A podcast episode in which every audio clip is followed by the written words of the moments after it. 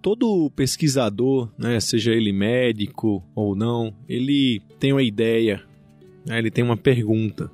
E essa pergunta ela precisa ser respondida. Então existe um método científico para isso. E você tem que publicar essa sua resposta de uma maneira que atenda a padrões, muitas vezes exigidos por revistas, né, ou padrões de ética médica ou de forma de como descrever esse seu resultado. Então existe muita dificuldade de você sair do campo da pergunta, exercitar todo esse modus operandi, vamos dizer assim, né, de fazer um estudo e não só isso, publicar esse estudo numa revista boa, numa revista de impacto. Então hoje estou aqui com o Tiago Biak para a gente discutir exatamente esse tema. Quais seriam as 10 razões em que o seu paper não é publicado? Eu sou Raniel Spencer e estamos no Clinical Papers Podcast. Os melhores papers publicados, interpretados a fundo por um time de especialistas em oncologia. Seja muito bem-vindo a mais um episódio do Clinical Papers Podcast.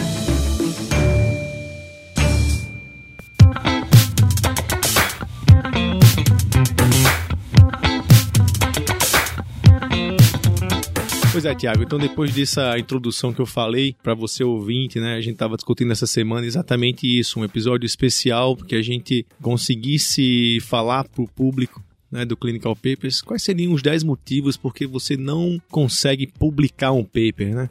Na verdade, as dificuldades que a gente encontra, eu encontro muitas dificuldades nisso, é uma coisa que realmente sempre é muito difícil você publicar um paper numa revista boa. Não estou falando de publicações em qualquer revista, mas revista que tenham critérios, impacto e a gente conversando essa semana, lendo também a literatura, chegamos é, a algumas conclusões e vamos dizer para vocês quais seriam as 10 causas desse paper não ser publicado. E a gente trabalhar em cima disso para que um dia você tenha um paper publicado na revista Boa e quem sabe a gente discute aqui com você no Clinical Papers. Tiago, quer começar essa história? Eu estava lendo um pouco ainda né, a literatura e uma das coisas que me chamou muita atenção, e eu passei por isso, vamos dizer, um dos caminhos para publicar um paper é você está lá na instituição, você tem uma ideia, tem um estudo, faz um estudo, faz um abstract, você leva isso para um congresso. Às vezes é um congresso bom. Eu já tive, por exemplo, posters na ASCO, na SSO, mas esse paper não foi para frente né? Eu não consegui dar seguimento nisso. Isso acontece muito. Se eu não me engano, o número é muito alto disso, né? Tem trabalhos em cima disso. Se eu não me engano, mais de 70% do que é escrito em abstract de congresso não é publicado. E um dos principais motivos que eu encontrei era que o pesquisador fala que é falta de tempo.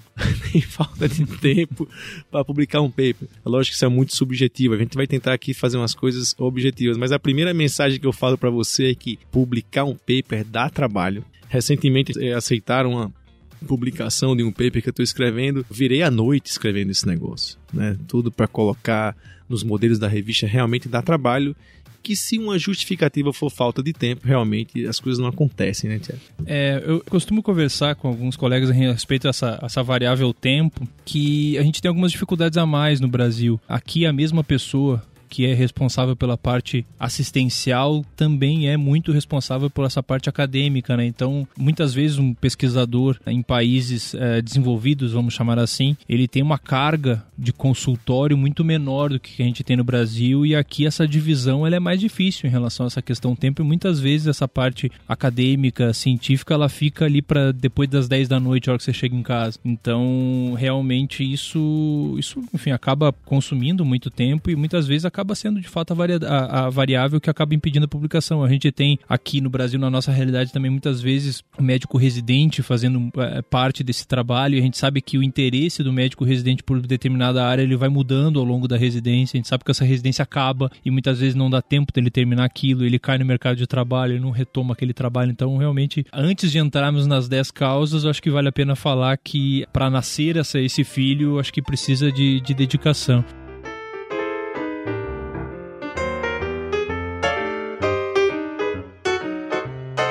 Talvez a primeira causa, digamos assim, da gente não conseguir publicar um paper ou a gente receber uma negativa da revista é a gente ter escolhido a revista errada, eu acho, Daniel. Assim, tem uma série de, de variáveis também que faz com que a gente escolha uma revista em detrimento da outra. Existe algo que a gente chama de fator de impacto nessas revistas científicas, então uma revista de fator de impacto maior, ela costuma ter, enfim, papers é, mais robustos e costuma, obviamente, ter existir uma maior dificuldade para você publicar naquela revista. Acho que uma exigência relativamente básica que poderia se ter é que a gente publicasse em revistas que sejam indexadas e às, às vezes a gente sabe que revistas mais novas elas não são indexadas, mas que muito provavelmente no futuro próximo vão ser, como a própria revista da Sociedade Brasileira de Oncologia, que ainda não é indexada e que deve ser aí é, muito provavelmente em breve. Mas essa escolha da revista correta, eu acho que é, uma, é, é um primeiro passo importante. Talvez uma das dificuldades que a gente tenha é que essa etapa normalmente ela é feita ao término do trabalho. Depois que você tem tudo pronto, você não começa um trabalho pensando eu vou publicar naquela revista. Você faz todo o seu trabalho com um trabalho pronto, bom, agora preciso publicar em alguma revista. E aí você precisa buscar qual revista que você vai publicar. Se você me permitir, vou pegar um gancho exatamente nisso que você falou. As revistas, elas têm uma forma, né? Elas têm uma forma de como descreve. Você pegar uma New England, uma Lancet, vocês vão ver que cada uma tem um formato, um modelo de apresentação, né? Então é lógico que hoje existem alguns guidelines que são comuns, são compartilhados, mas eu diria que a segunda causa, aproveitando esse gancho, Thiago, é exatamente isso: um erro na forma. E talvez isso que você falou seja muito importante, você começar a escrever o seu paper, o seu resultado, focado numa revista, né? E que você já escreve, já faça na aquele formato. Isso vai lhe dar realmente, até vai economizar tempo. Se a gente for, que é exatamente o que acontece. A gente faz um paper, às vezes, muitas vezes você pega uma tese de mestrado, doutorado, que é um negócio gigante, que eu acho que é um erro isso, né? Hoje em dia, você tem países mais desenvolvidos, assim, e que as teses são coisas pequenas, pontuais, são verdadeiros. Mas voltadas ah, para publicação, na verdade. Exatamente. E hoje, não, as teses são gigantes, tem que ser um negócio. Como é que eu vou fazer uma tese de doutorado sem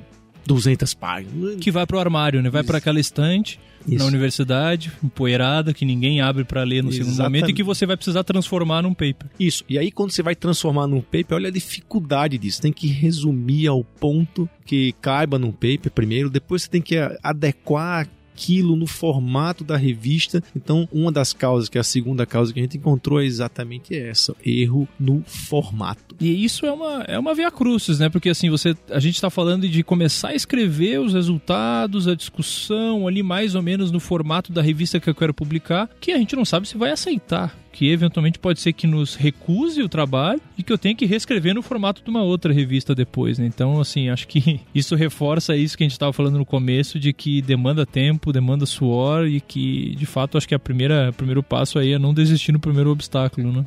É, mas existe é, também, Tiago, uma coisa que talvez possa ajudar, que é um erro, que aí seria uma terceira causa, vamos dizer assim, na forma e não no formato. Como, como é que é isso? Por exemplo, um relato de caso ele é diferente de um estudo clínico, um ensaio clínico, que é diferente de uma carta para o editor, que é diferente de um estudo retrospectivo, né? Quer dizer, você não pode fazer um relato de caso com, sei lá, sei lá um artigo de revisão com oito referências e cinco páginas artigo de revisão é algo maior, com muitas referências. Então, o pessoal também confunde muito isso, né? Um relato de caso é algo mais sucinto, é uma página e meia, é um pouca referência. Então, saber também adequar o seu estudo a uma forma também é um fator que impacta na publicação.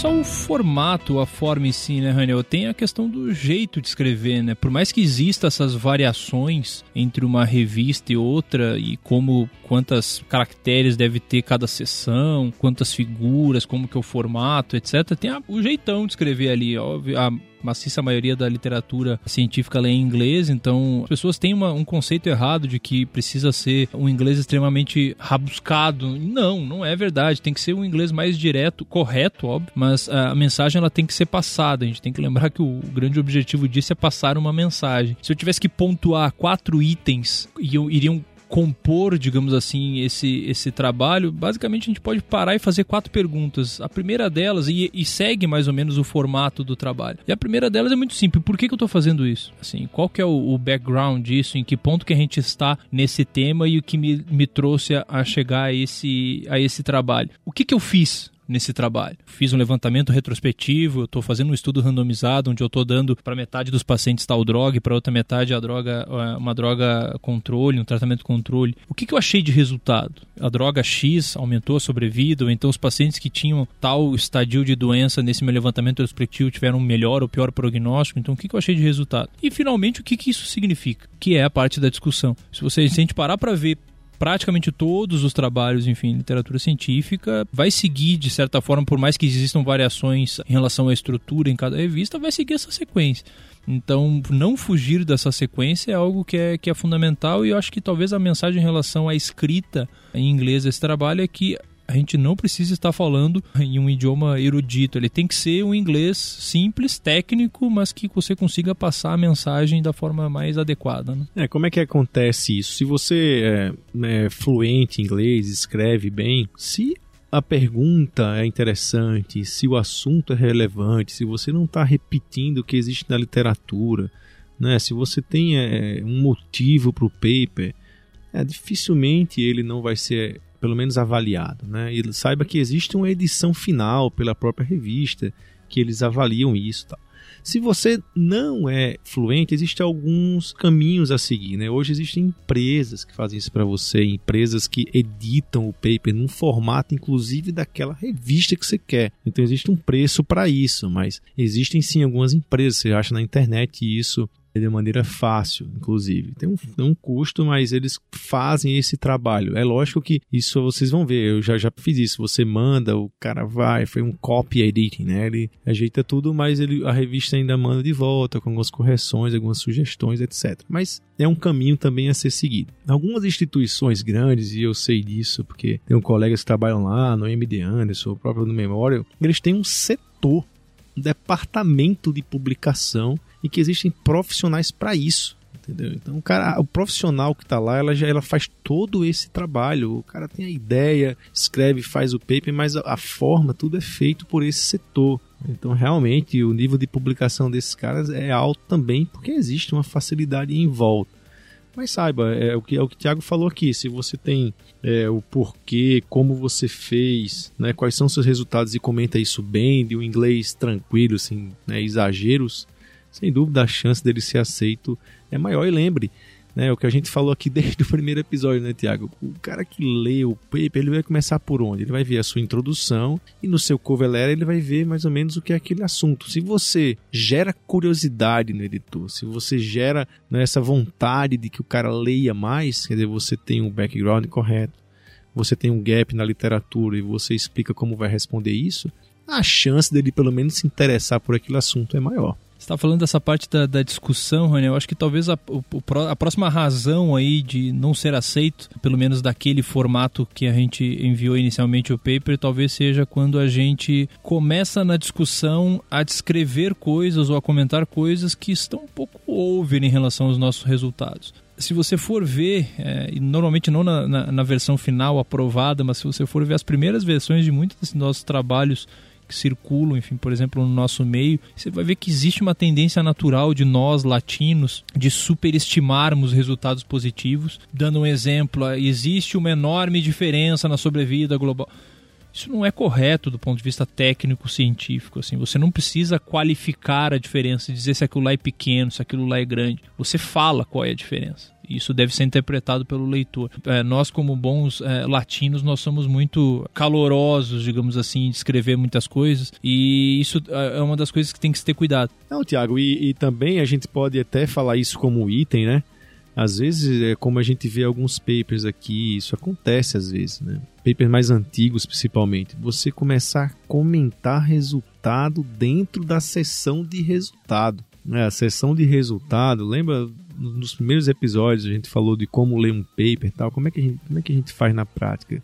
Imagine que o cara é ocupado, ele está vendo ali aquele paper, vê a introdução, se interessou, viu o abstract, ele vai lá no resultado, ele vai procurar o gráfico, tabela, né? Você não precisa ficar repetindo o que tem na tabela no resultado. Você vai dar um resultado a mais, você vai esmiuçar um pouco o resultado, você pode até chamar atenção para um resultado, mas assim, comentar resultado. Ah, é, 20 dos 100 pacientes tiveram esse tal resultado, é, isso realmente é muito importante. Não, você simplesmente vai descrever um pouco melhor, não ficar repetindo o resultado, né? Como se fosse encher linguiça. A gente vê muito isso né? É engraçado quando eu comecei a escrever os papers, eu tinha uma dificuldade imensa de resumir. A gente é latino, a gente coloca é. essa coisa, ah, essa diferença é grande, essa doença é grave, por isso que a gente precisa buscar novas Cara, são resultados é para você descrever os resultados. Na discussão depois você vai comentar, enfim, perspectivas e aquilo que você achou. E uma dica talvez em relação à questão do, do abstract é que isso deve ser escrito por último. Existem algumas pessoas que têm essa, esse anseio de escrever, o, tendo tudo pronto em mente começar a escrever pelo abstract. Não, tem que lembrar que não, a gente não pode ter nenhuma informação nova no abstract, pelo amor de Deus. Ele tem que ser, é, ele tem que ser o resumo, de fato, óbvio, do, do trabalho na íntegra. E o ideal é que ele seja escrito por, escrito por último, né? É, um outro problema, por exemplo, é você descrever errado os métodos, né? Você viu o quanto a gente chama a importância dos métodos e você descrever corretamente os métodos. Uma pessoa que entende de métodos, ele pode massacrar o seu paper no métodos, entendeu? Você fez um cálculo, por exemplo, de N e você tentou enrolar o editor, lembra? Esses caras são feras, né? A grande maioria deles vão acabar com o seu paper, acabou tudo que você fez. Você, você pode até ter feito o método correto, mas se você descreveu de uma maneira que não explicou errado. Nossa, eu tive muito paper que voltou porque o cara não entendia o método, aí você tem que explicar né, numa carta resposta para ele, você tem que descrever bem o método, né? E isso é muito importante. Acho que o segredo aqui é, se você tiver que pecar, pecar pelo excesso, por mais que depois no método algumas daquelas informações acabe virando tabelas suplementares, etc., mas nunca pecar pela falta. E eu acho que talvez a forma de pensar aqui em relação aos métodos é se eu tivesse lendo esse trabalho que eu estou escrevendo, eu conseguiria reproduzir exatamente igual esse estudo. Se eu for fazer uma análise imunistoquímica nos pacientes, eu estou descrevendo qual que é o teste, de qual empresa que é esse, é esse anticorpo que eu estou usando para fazer essa análise imunistoquímica. Aí eu vou fazer, eu estou avaliando os pacientes que receberam oxaliplatina, eu estou descrevendo a dose, eu consigo reproduzir isso se um outro colega em outro centro quiser fazer a mesma análise, ele consegue fazer isso. Acho que se a resposta for sim, dá para reproduzir exatamente esse trabalho se você quiser. Acho que é porque você está explicando corretamente na sessão, na sessão métodos o desenvolvimento do teu trabalho. Clinical Papers Podcast. Tiago, vamos para A gente falou de. Contei aqui, a gente falou de sete causas de que seu paper pode não ser aceito e vamos para as últimas três causas. Eu acho, Thiago, que uma das causas muito importantes que fazem com que seu paper não seja aceito é um design de estudo ruim.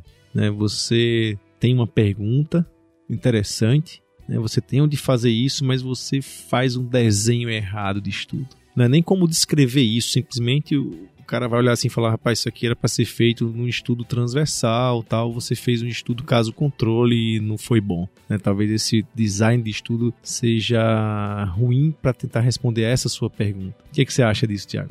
É, eu acho que esse talvez seja um dos, dos erros mais graves de todos que a gente citou aqui, né? Porque dependendo do formato do teu estudo, você chegar ao final dele a revista te mandar dizendo que o desenho não é legal, desiste dessa revista, né? É diferente de do, do revisor pedir para você descrever melhor tal sessão, explicar melhor um dado. Se voltar a resposta dizendo esse desenho não é legal, acho que isso é um belo de um balde de água fria, faz a gente repensar para os próximos estudos de talvez conversar com pessoas mais experientes antes, etc. E realmente põe aí algumas pulgas atrás da orelha sobre como eu posso salvar esse, na verdade, né? Esse trabalho que eu, atual, na verdade. É, e aí a gente vai para a penúltima, penúltimo tópico, que seria o seguinte, como é que funciona isso, Tiago? Então vamos na prática. Agora, agora são dois tópicos bem assim, vamos dizer, manuais do negócio, né? Veja bem, quando você submete um artigo, cara, você não tem noção da dificuldade que é isso. Você vai lá na revista, Aí tem cada, cada setor, sabe? Cada ponto do site lá de submissão. Tem, tem uma hora que ele pede os autores. Tem que colocar a descrição dos autores. Quem são, onde é que eles trabalham, falar de cada um, o que é que cada um fez e não sei o que. Aí você vai lá submete o abstract, aí tem lá um setor, você copia e cola lá. Depois vai o corpo do texto, depois você anexa as figuras, isso e aquilo, depois você assina um monte de termo disso, daquilo. Cara, demora tipo assim um dia pra você fazer um negócio desse. E aí você fez o paper, fez tudo, submeteu aquele trabalhão danado, aí demora pro cara responder. O cara demora, você começa a ficar ansioso. Nunca, pelo amor de Deus, nunca mande um e-mail pro cara, ei, tá demorando muito. Eu queria saber se já tem, se você já avaliou meu paper. Nunca faça isso. Deixa o negócio lá quieto. Às vezes demora, sério, seis meses para dar uma resposta. Demora, sei lá, quatro meses. Isso acontece. E aí ele responde. Aí ele responde com um monte de pergunta, com um monte de questionamento. Rapaz, se ele respondeu para você e não negou de cara, você já tá meio, meio passo ali, já tá perto do gol, né, Tiago? E aí, você tem 14 dias geralmente para responder de volta. E você acredita que uma das causas mais importantes de que o artigo não é aceito é que as pessoas não respondem de volta? O que você tem que falar sobre isso? Eu vou contar um segredo que, eu, que, que a gente acaba fazendo, enfim, eu e o grupo de alguns colegas. Uma, uma estratégia que a gente usa que é relativamente bacana, às vezes, é, é começar jogando a barra lá em cima e a gente tem, dependendo do tema do trabalho, algumas revistas chaves onde a gente envia sabendo que a chance de ser aceita é muito baixa, muito baixa mesmo. Mas os revisores dão umas puta dica bacana pro trabalho. E aí a gente recebe isso, eles dão uma dica bacana dizendo, olha, não vou aceitar por isso, isso, isso com a resposta essa em definitivo, dizendo que não vai ser aceito, a gente adequa o trabalho assumindo aquelas ideias propostas por aquele, por aquele revisor e partimos para a briga para outras revistas. Esse processo de revisão, muitas vezes, em algumas revistas, hoje em dia ele começou a ser publicado em, em, é, conjuntamente com o trabalho. Então você consegue abrir em algumas revistas e ver o que, que o revisor falou, quais que foram as modificações que ele sugeriu e como que o próprio autor respondeu. E isso torna o processo muito mais mais, mais idôneo, na verdade. É uma, uma, uma mudança relativamente recente que é bem interessante, na verdade. E tem essa questão do prazo, né? 14 dias realmente. Imagina se ele te responde no dia que você está indo para Guarulhos, saindo de férias e você tem 14 dias. É assim, realmente, é, dependendo da extensão do, dos questionamentos do revisor, às vezes é bastante difícil. Enfim, às vezes a gente está do outro lado, né? a gente está do lado do sendo revisor e a gente sabe o quanto isso é, enfim, é, é complexo e, por, e o porquê que demora às vezes vários meses para o revisor dar a resposta. Agora os 14 dias realmente é algo que tem que ser otimizado. É, a maioria das vezes, Raniel, assim, acho que você deve concordar comigo, as pessoas participam ativamente em momentos um pouco diferentes do trabalho. Então, vai ter algumas pessoas daquela publicação que foram mais envolvidas na questão de coleta de de dados, outra que foi mais envolvida na parte da patologia, outra que foi mais envolvida na parte da estatística. Então, talvez a melhor coisa a ser feita, na verdade, é dividir essas tarefas para você cumprir dentro do prazo. Ó, fiquei com dúvida do teste estatístico tal. Se você acha que você não domina completamente o assunto, não vai você desembestar responder isso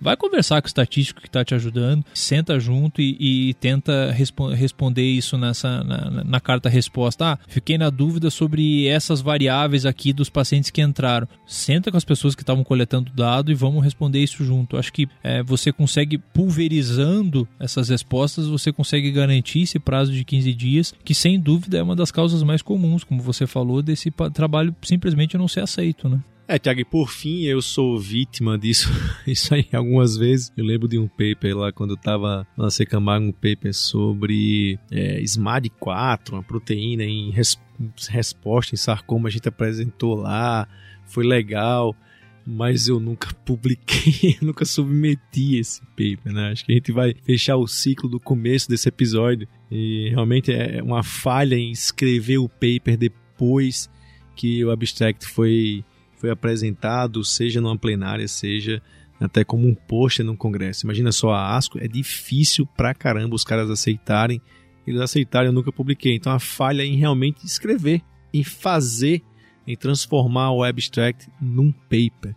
Né, Tiago, você falou que tem um exemplo disso aí? É, tem alguns que daria para citar, na verdade, né? Mas uh, é bastante difícil a gente. A gente, oncologia, hoje em dia, a gente vive algumas coisas interessantes. É, muitas vezes, trabalhos importantes apresentados em congresso que mudam a conduta, eles são publicados simultaneamente em revistas de alto impacto. Toda a ASCO, simultaneamente, sai algumas publicações no New England e tudo mais. Uma simples apresentação num congresso, você não consegue saber detalhes da, do, dos métodos daquele trabalho, várias nuances dos resultados, para você saber se na prática o paciente que está na tua frente, se ele se enquadra naquele, naquele é, perfil de paciente do estudo exatamente. Então, muitas informações elas precisam ser vistas por meio da publicação. Às vezes, o que foi apresentado no congresso ainda não tem o dado maduro de sobrevida, alguma coisa nesse sentido. Tem um exemplo clássico que é um, um trabalho apresentado com um esquema PCG, que continha três quimioterápicos versus o CG, que seria só cisplatina com genstabina ou paclitaxel, cisplatina e genstabina para câncer de bexiga. Um trabalho do grupo espanhol, se eu não me engano, que demonstrou ganho de sobrevida global em primeira linha para câncer de bexiga e se tornaria então primeira linha padrão para câncer de bexiga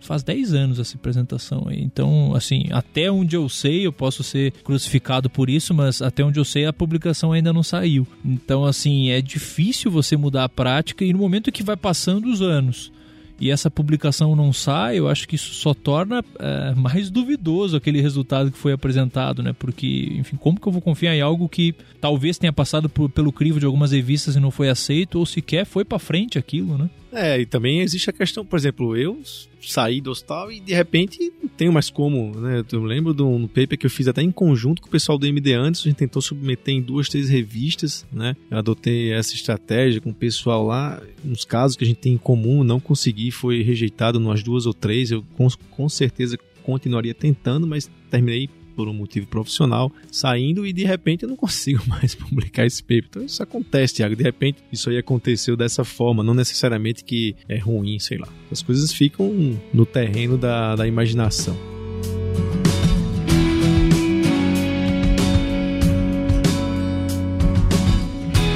É isso, pessoal. Eu, eu, tenho assim quatro pontos muito importantes. Quando você estiver pensando em escrever um paper ou até a sua tese, lembrem disso o seu tópico ele tem que ser importante. Seja uma observação clínica que você fez, né, ele tem que ser relevante, ele tem que chamar a curiosidade do editor e da comunidade científica. Né? Você não pode fazer um trabalho em cima de resultados que já existem, você tentar relatar um caso de algo que já é rotineiro realmente essas coisas não vão chamar a atenção, é muito difícil que você siga em frente com isso. Depois tem que pensar no desenho do seu estudo, o seu desenho tem que ser correto para responder aquela sua pergunta que você fez, né? Então você tem que saber quais são as variáveis que você está querendo analisar, se aquela variável, como é a metodologia para isso, quais são os métodos estatísticos, como você vai chegar naquela resposta, né? para que você tenha esse desenho, esse formato e que isso seja bem escrito.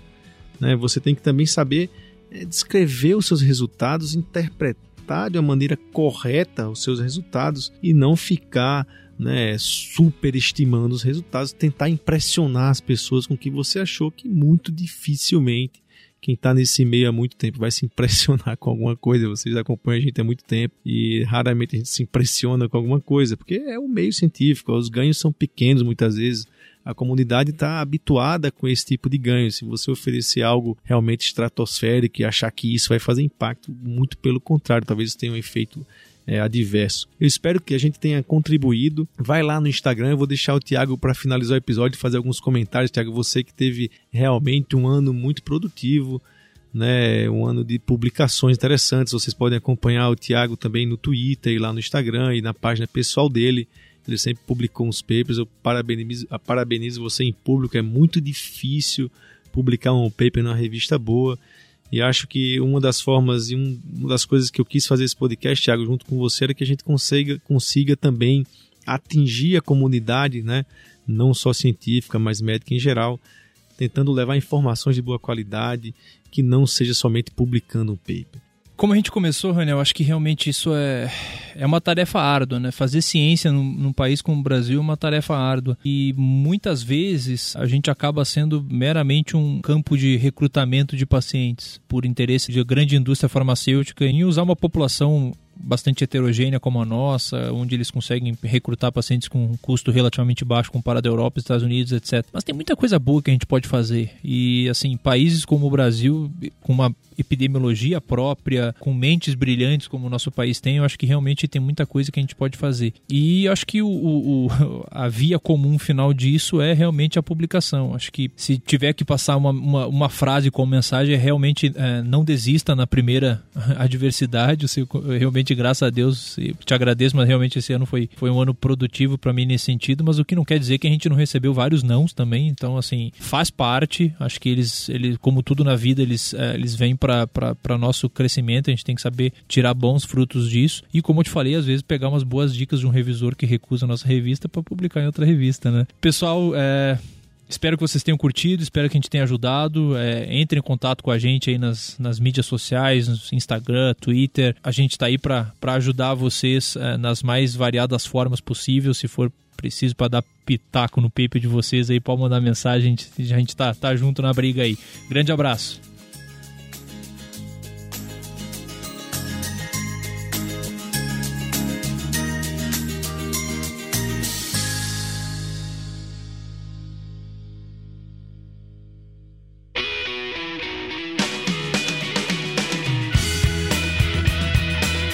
Ouviu Clinical Papers Podcast. A medicina que você faz hoje pode não ser a de amanhã. Mantenha-se atualizado com o Clinical Papers Podcast.